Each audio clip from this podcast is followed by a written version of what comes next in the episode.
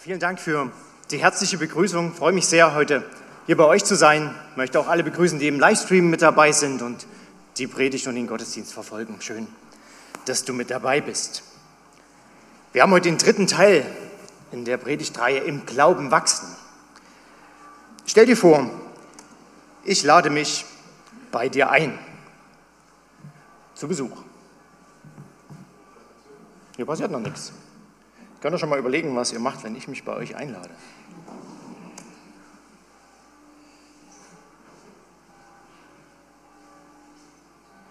Also ich sehe hier was. Präsentationsmodus.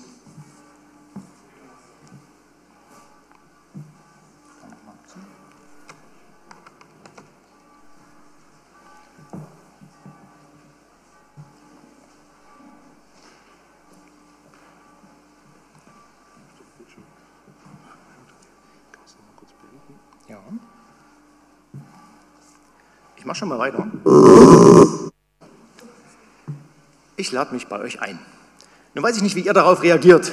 Ich denke, ja, komm vorbei, äh, einen Teller mehr hinstellen, das ist kein Problem. Äh, vielleicht seid ihr aber auch, äh, gehört zu äh, dem Charakter, der sagt, puh, der kommt zu Besuch, was wird er wohl essen? Ich muss morgen Nachmittag schon mal frei nehmen, Einkaufszettel schreiben, äh, vorbereiten und so eine Spontaneinleitung löst so einen gewissen Stress bei euch aus. Wie sehr man sich anstrengt, äh, und vielleicht wie sehr man aufgeregt ist, hängt ja mal ein ganzes Stück auch davon ab, wer zu Besuch kommt. Als ich meine Frau kennengelernt habe ähm, und sie mich besucht hat, dann habe ich schnell mein Zimmer aufgeräumt. Ihr kennt diese Methode, ja. Schrank auf, Sachen rein, Schranktür zu. Äh, habe überlegt, was könnte ich zu essen machen. Stand dann am Fenster, habe geguckt, wann sie denn endlich kommt. Und dann war sie da und es war schön. Und wir haben zusammen gegessen und irgendwie hat sie gar nicht viel gegessen. Und ich dachte mir, Mist, ist das irgendwie vielleicht das falsche Essen gewesen oder hat sie doch einen anderen Geschmack? Bis ich dann rausbekommen habe, ähm, das lag gar nicht am Essen, das lag an der Aufregung des frisch Verliebtseins, dass sie einfach keinen Hunger hatte. Da war ich beruhigt. Es ist jetzt besser, obwohl sie trotzdem noch verliebt ist, äh, aber wir können gut zusammen essen und uns unterhalten. Das ist alles gut. Wenn Gott zu Besuch kommt, so heißt das Thema heute in unserer Predigtreihe, die ihr gerade habt. Und vielleicht schaltest du zum ersten, bist du zum ersten Mal heute dabei oder schaltest zum ersten Mal heute ein. Ich würde gerne mal kurz den Rückblick haben, was bisher geschah. Ja, es geht ja in dieser Predigtreihe um Abraham. Und alles begann mit einer Verheißung, also einer Zusage, die Gott dem Abraham gegeben hat. Und er hat ihm gesagt, aus dir und aus seiner Frau wird mal eine große Nation entstehen. Das Problem war, dass die beide schon sehr alt waren und es biologisch nicht mehr so richtig möglich war, dass sie noch Kinder kriegen können. Und sie waren auch schon das ganze Leben lang kinderlos geblieben. Also es war, eine mächtig, oder es war mächtig viel Vertrauen und Geduld notwendig, um dieser Verheißung zu glauben. Und vor zwei Wochen gab es das Thema ähm, aus 1. Buch Mose Kapitel 16, wo es darum ging, dass die beiden dem Ganzen ein bisschen nachhelfen wollten, dieser Verheißung. In dem Hagar, die Magd von Abraham, ein Kind bekommt, in Ismael, und sie gesagt haben, okay, dann ist das so dieser erste Nachkommen, aus dem eine große Nation entstehen soll. Und Gott macht deutlich, nee, das ist ja nicht. Denn die Verheißung ist, dass Sarah einen Nachkommen haben wird. Und letzte Woche ging es darum, wie Frucht entsteht. Und es war die Frage, äh, oder Gott hat Abraham nochmal deutlich gemacht, dass er ihm vertrauen soll, dass er ihm sich bedingungslos zur Verfügung stellen soll und dieser Verheißung glauben soll. Und dann wird Frucht, dann wird Nachkommenschaft entstehen und dann wird er erleben, wie Gott das Unmögliche möglich macht. Und heute wollen wir in das nächste Kapitel schauen. Erstes Buch Mose, Kapitel 18. Hey, wir sind online, das ist cool.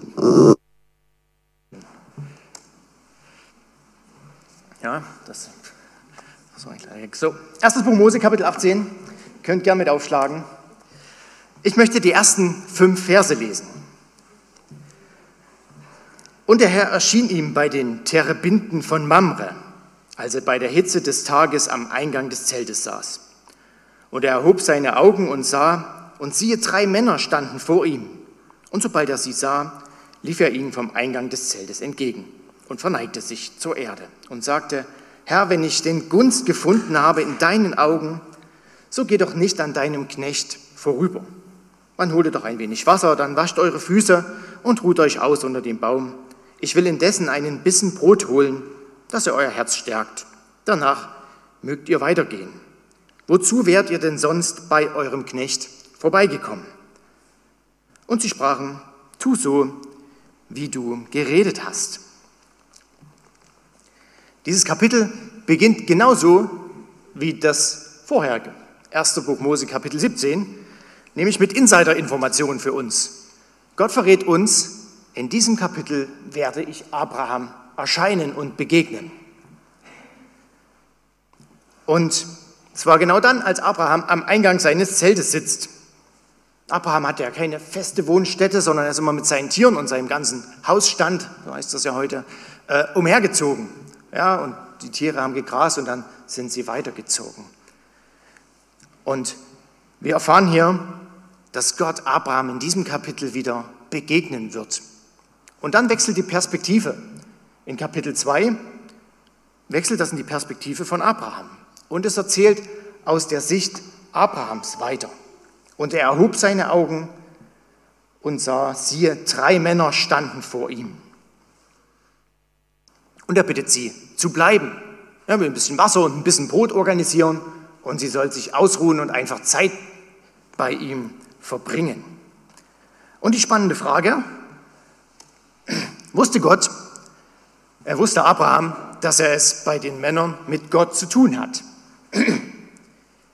Wir haben die Insider-Information, aber wir wussten nicht, hat Abraham es an der Stelle schon mitbekommen oder nicht. Wenn wir in diesem Kapitel weiterschauen, dann sehen wir, dass im ersten Buch Mose Kapitel 18, Vers 22 steht, dass die Männer, die drei Männer dann gegangen sind. Und zwei von ihnen nach Sodom und einer blieb zurück und da steht, und der Herr blieb noch, äh, und Abraham aber blieb noch vor dem Herrn stehen. Also einer dieser Männer war Gott selber in Person eines Mannes. Und am Ende von diesem Kapitel, wo Abraham und Gott fertig waren, steht, und der Herr ging weg, als Abraham ausgeredet hatte, und Abraham kehrte zurück. Und diese beiden anderen Männer, die nach Sodom gegangen sind, dort erfahren wir am Anfang des nächsten Kapitels, dass es Engel waren. Ja, und die Engel kamen am Abend nach Sodom, als Lot gerade im Tor von Sodom saß. Das ist einmalig im Alten Testament, dass Gott in Form von drei Personen jemand begegnet. Er selbst und noch zwei Begleiter. Und es scheint darauf hinzudeuten, wie wichtig dieses Anliegen ist, was Gott Abraham und Sarah mitgeben will mit diesem Besuch. Und es beantwortet aber noch nicht unsere Frage, wusste Abraham, dass er es mit Gott zu tun hatte an dieser Stelle? Wenn wir die Verse 2 und 3 unseres heutigen Textes anschauen, dann gibt es sowohl ein, ja, er wusste es, wie auch ein, nein, er wusste es nicht. Im Vers 3 steht, er sagt zu den Männern, Herr, wenn ich den Gunst gefunden habe in deinen Augen. Und das Wort, was hier im Hebräischen für Herr steht, heißt Adonai. Und das ist so ein Titel Gottes, so eine Anrede für Gott. Als Gott und Mose miteinander gesprochen haben, dass Mose zum Pharao gehen soll, dann sagt Mose zu Gott auch Adonai. Er spricht ihm also auch mit diesem Gottestitel an. Auf der anderen Seite, aus der Perspektive Abrahams steht hier, da kommen drei Männer. Da steht nichts, ah, das ist ja Gott, der hier anmarschiert. Sondern es sind drei Männer, die plötzlich vor seinem Zelt stehen. Also wir müssen leider festhalten, wir wissen es nicht genau. Wenig später, wir haben das gesehen, als die Engel nach Sodom kommen, dort ist es auch so, dass die Menschen dort sie nur als Männer wahrnehmen und nicht als Engel oder als Gesandte Gottes. Es bleibt also offen, ob Abraham an dieser Stelle schon wusste, dass Gott zu Besuch kommt. Es ist aber auch egal, weil wir können von Abraham lernen, dass er ein guter Gastgeber ist. Und manchmal wird eine Stelle aus dem Hebräerbrief auf diese Situation bezogen. Da steht Hebräer 13, Vers 2, die Gastfreundschaft vergesst nicht, denn dadurch haben einige, ohne es zu wissen, Engel beherbergt. Die Gastfreundschaft vergesst nicht. Und unter diesem Blickwinkel wollen wir den Text einfach mal weiterlesen aus ersten Buch Mose, und zwar die Verse 6 bis 8. Da eilte Abraham ins Zelt zu Sarah und sagte, nimm schnell drei Maß Mehl, Weizenknies, Knete und mache Kuchen. Und Abraham lief zu den Rindern und nahm ein Kalb, zart und gut, und gab es dem Knecht. Und er beeilte sich, es zuzubereiten. Und er holte Rahm und Milch und das Kalb, das er zubereitet hatte, und setzte es ihnen vor. Und er stand vor ihnen unter dem Baum, und sie aßen. Mir sind drei Sachen aufgefallen in diesem Textabschnitt, die Abraham als guten Gastgeber zeigen. Zum einen gibt Abraham Gas. Zum zweiten sehen wir, dass Abraham nicht geizt. Und zum dritten, dass er für seine Gäste da ist. Vielleicht sagt ihr, mal interessant, was du da rausliest, habe ich gar nicht so entdeckt. Ich will euch gerne zeigen, wie ich drauf komme. Abraham gibt Gas. Er beeilt sich. Und wenn man unter diesem Blickwinkel diesen Text liest, ich habe es mal unterstrichen, merken wir, es ist ihm wichtig, dass es schnell geht. Ja? Er eilte in das Zelt, wo Sarah war. Er sagt zu ihr, nimm schnell Mehl, Weizengrieß, mache Kuchen. Dann spazierte er nicht zu den Rindern, sondern er lief. Also auch durchaus was, was etwas schneller vor sich ging. Und er gibt seinem Knecht auch mit, beeile dich, es zuzubereiten. Und wir können hier sehen, was Abraham wichtig ist. Es ist ihm wichtig, dass er Zeit mit seinen Gästen verbringt. Es ist ihm wichtig, dass er die Gemeinschaft hat mit seinen Gästen. Und vielleicht kennt ihr das auch, ihr seid irgendwo zu Besuch und die Gastgeber, die stehen die ganze Zeit in der Küche ja, und machen das Essen und die Gäste unterhalten sich so für sich. Das kann auch manchmal nett sein, besonders jetzt, wenn wir uns danach sehen, wieder mehr Kontakte haben zu können. Aber es ist ja eigentlich nicht der Sinn der Sache, wenn man sich jemand einlädt. Der Sinn ist, dass man Gemeinschaft miteinander hat, dass man Zeit miteinander verbringt. Und das ist Abraham wichtig, dass es schnell geht und dass er schnell wieder bei seinen Gästen ist, um Zeit mit ihnen zu verbringen. Und nichtsdestotrotz geizt Abraham nicht. Er hat zwar am Anfang, vielleicht könnt ihr euch noch erinnern, einen Schluck Wasser und ein bisschen Brot angeboten, aber am Ende wurde es doch ein ganz schönes Festessen. Wir lesen hier von drei Maß Mehl. Das sind ungefähr 24 Liter, also 24 Kilo. Äh, weiß nicht, könnt ihr, wenn ihr zum Rewe geht, mal 24 solche Mehlpackungen äh, kaufen und wenn die Leute euch dann ansprechen, was ihr denn vorhabt, sagt ihr, ich kriege drei Leute zu Besuch. Ähm, da werden sie sich wahrscheinlich schon wundern, aber es zeigt, äh, Abraham geizt nicht. Ja, er will, dass auch genug zu essen da ist.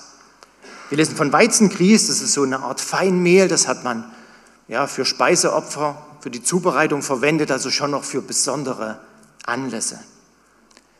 Und er geht selber hin und sucht aus seinen Tieren ein Kalb aus, ein zartes Rind, das was gut ist, was er einfach gut seinen Gästen anbieten kann. Plus Rahmen, also so eine Art Joghurt und Milch in der Zubereitung.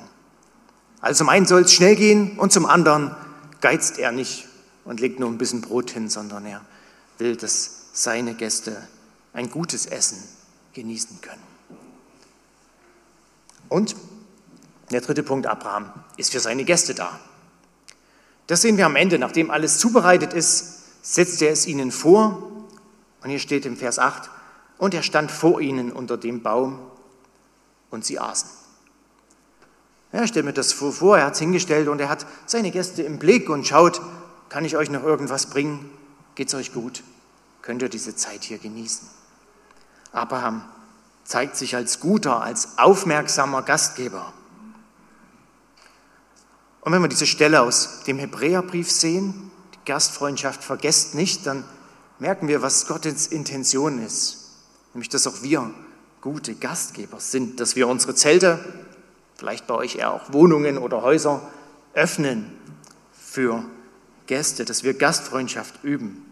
Und die Frage an dich ist, wer kann dein nächster Gast sein, der so eine Gastfreundschaft aller Abraham erlebt? Vielleicht ist es im Moment nur eine einzelne Person.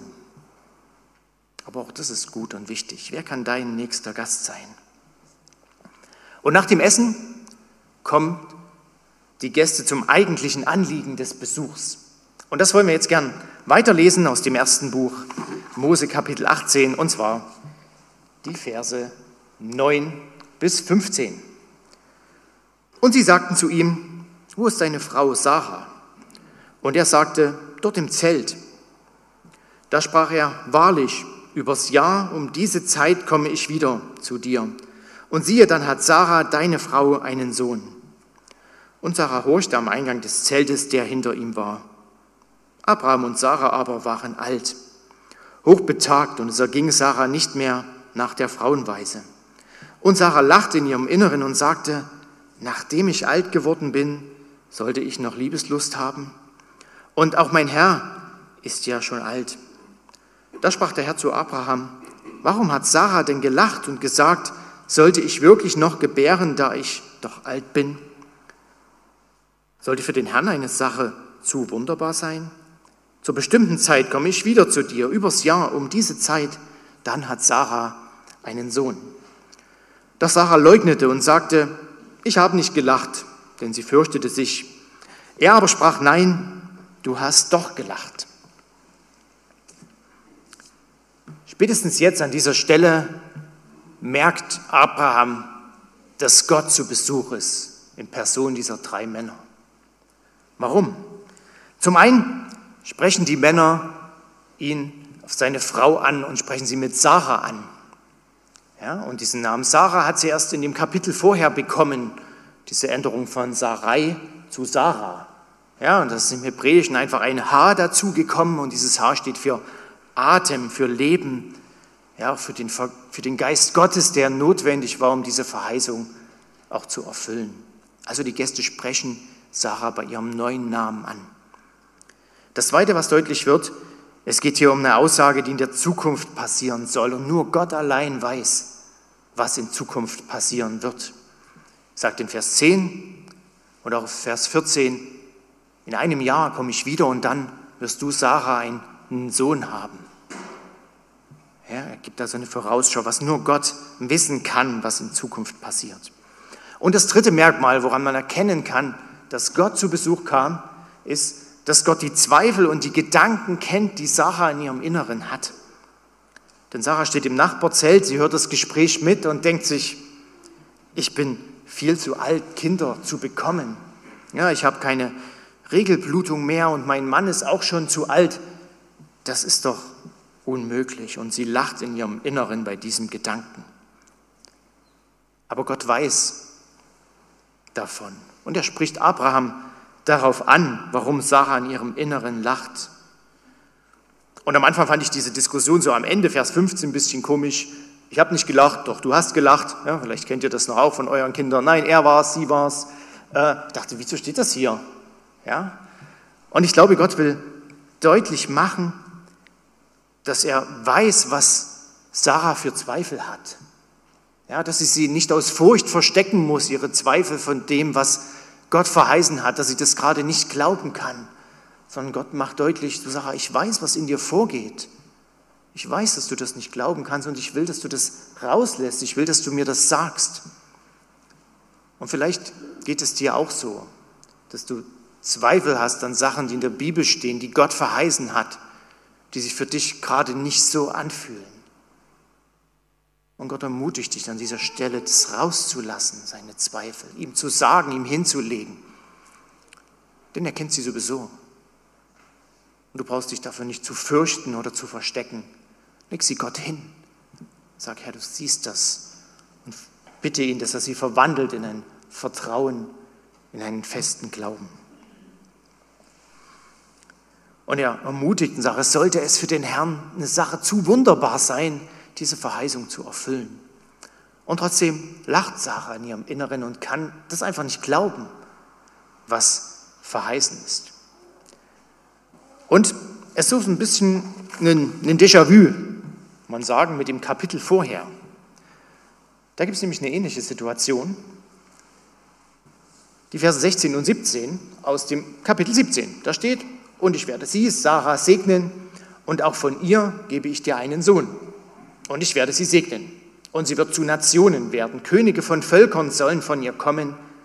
Da fiel Abraham auf sein Angesicht und lachte und sprach in seinem Herzen, sollte einem Hundertjährigen ein Kind geboren werden und sollte Sarah eine 90-Jährige etwa gebären. Also eine gleiche Situation und hier betrifft es den Abraham, der er auf seine Knie fällt und darüber lacht in seinem Inneren, weil er es nicht glauben kann. Und heute, diese Geschichte, da lacht die Sarah, aber Abraham, der lacht nicht mehr darüber. Das heißt, wir sehen, Abraham ist an dem Punkt angekommen, wo er sagt, okay, ich will dieser Verheißung Gottes glauben. Ich will mich ihm zur Verfügung stellen und ich will darauf vertrauen, dass er das erfüllt, was er sagt. Er ist also an dem Punkt angekommen, wo er bedingungslos diesem Wort Gottes vertrauen kann. Im Gegensatz zu seiner Frau, die noch nicht an diesem Punkt ist, wo die Zweifel noch zu stark sind. Und ich fand es sehr interessant ja, und es ist ermutigend für, für alle Ehepaare unter uns, dass Gott manchmal unterschiedliche Geschwindigkeiten geht, bis wir Sachen, Verheißungen annehmen können. Und vielleicht geht dir das auch so, wenn du, vielleicht überlegst du gerade, was für dich dran ist mit deiner Arbeit, dass du vielleicht eher in Mission gehen willst und da was machen willst. Und immer wenn zu Hause am Abendbrottisch das Gespräch dazu kommt, merkst du, deine Frau oder dein Mann, dein Ehepartner hat die Sicht irgendwie noch nicht so. Vielleicht geht es um eine Aufgabe in der Gemeinde, wo du sagst, das ist das, wofür mein Herz brennt, das, wo ich berufen bin dazu. Und Immer wenn du losmachst, merkst du, ah, bist du jetzt schon wieder weg? Wie lange dauert es denn? Ja, so merkst, dein Partner hat irgendwie noch nicht die Sicht dafür bekommen. Vielleicht gehen eure Meinungen aus, auseinander, wenn es um Zellgruppen geht, um missionarische Hauskreise und eure Rolle als Ehepaar dabei. Vielleicht merkst du dort, wie es ein Spannungsfeld ist, weil es eine unterschiedliche Sicht darauf gibt zwischen dir und deinem Partner. Und diese Geschichte, die macht Mut, dass manche Dinge einfach unterschiedliche Geschwindigkeiten haben, dass manche Dinge auch Zeit brauchen, auch in der Ehe, Gemeinschaft mit Gott, Gespräche miteinander, dass Gott unterschiedliche Geschwindigkeiten geht.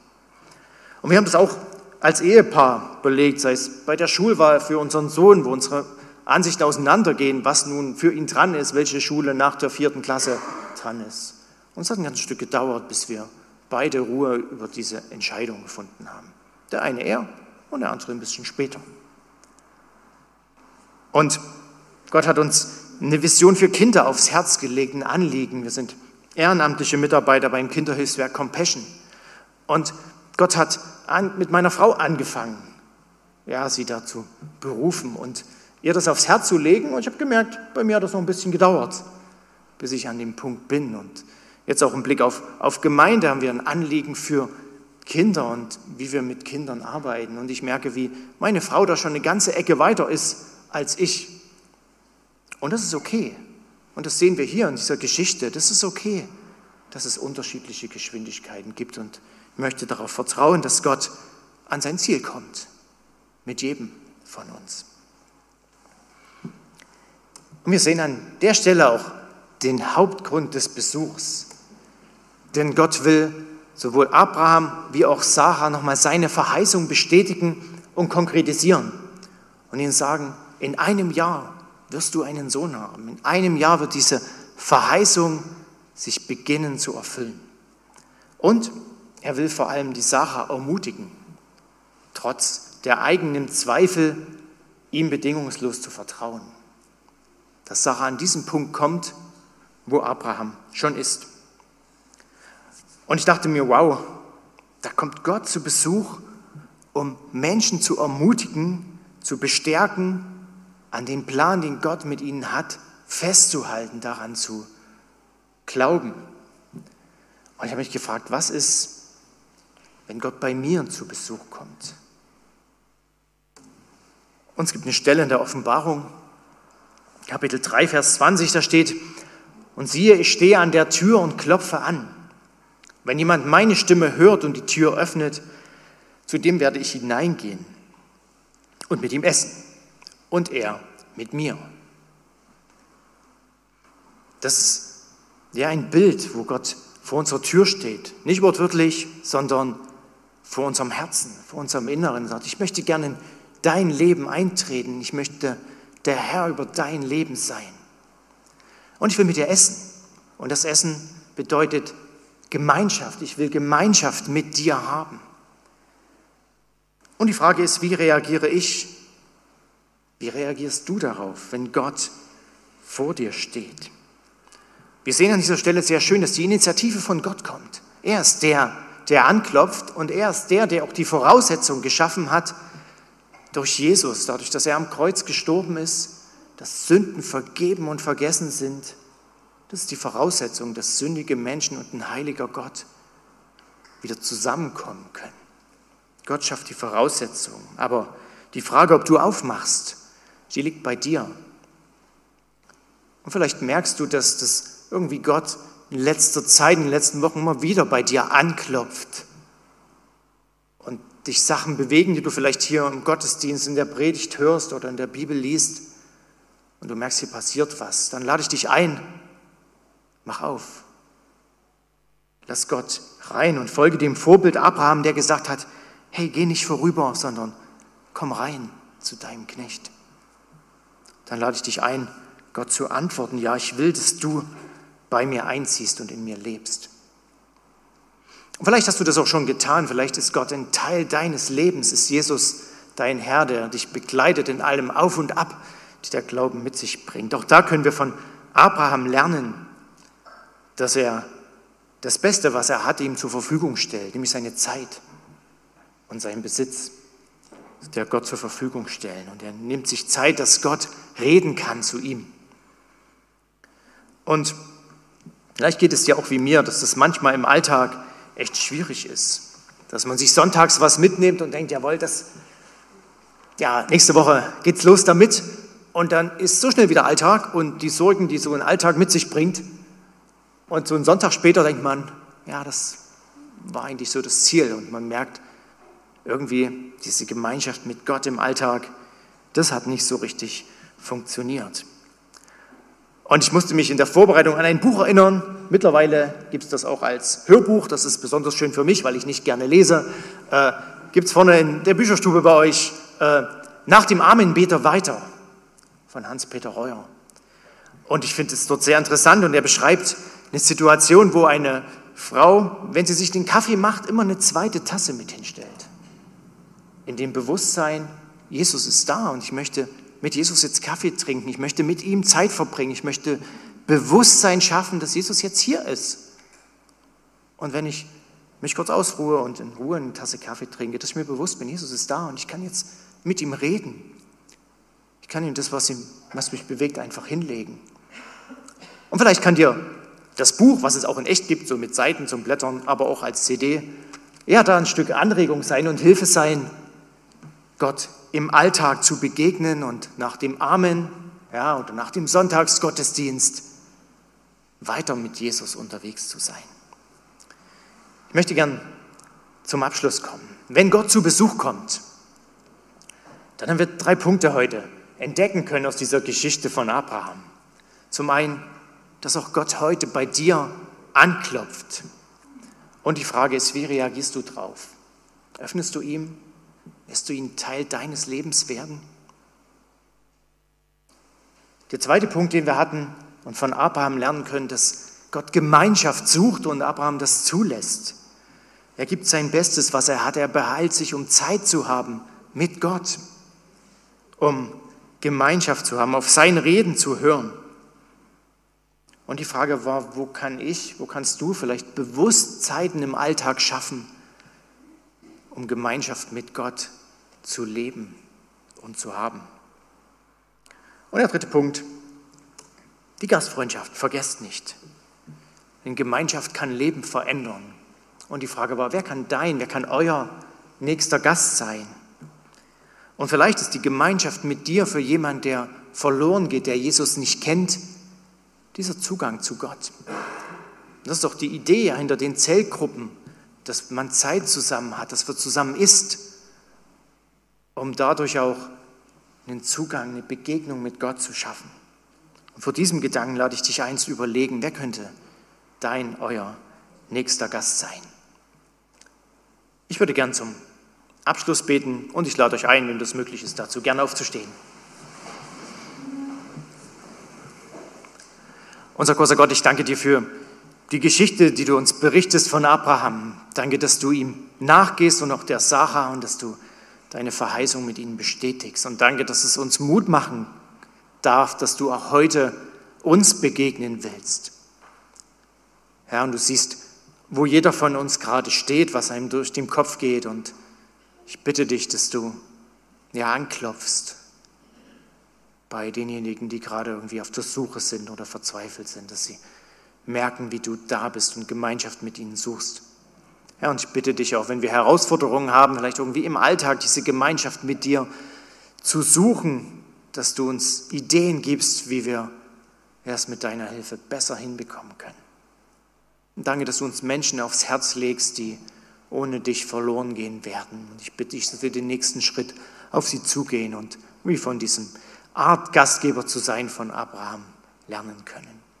Danke, dass du Interesse an mir, an jedem von uns hast und uns nachgehst, er in unser Leben hineinkommen möchtest. Amen.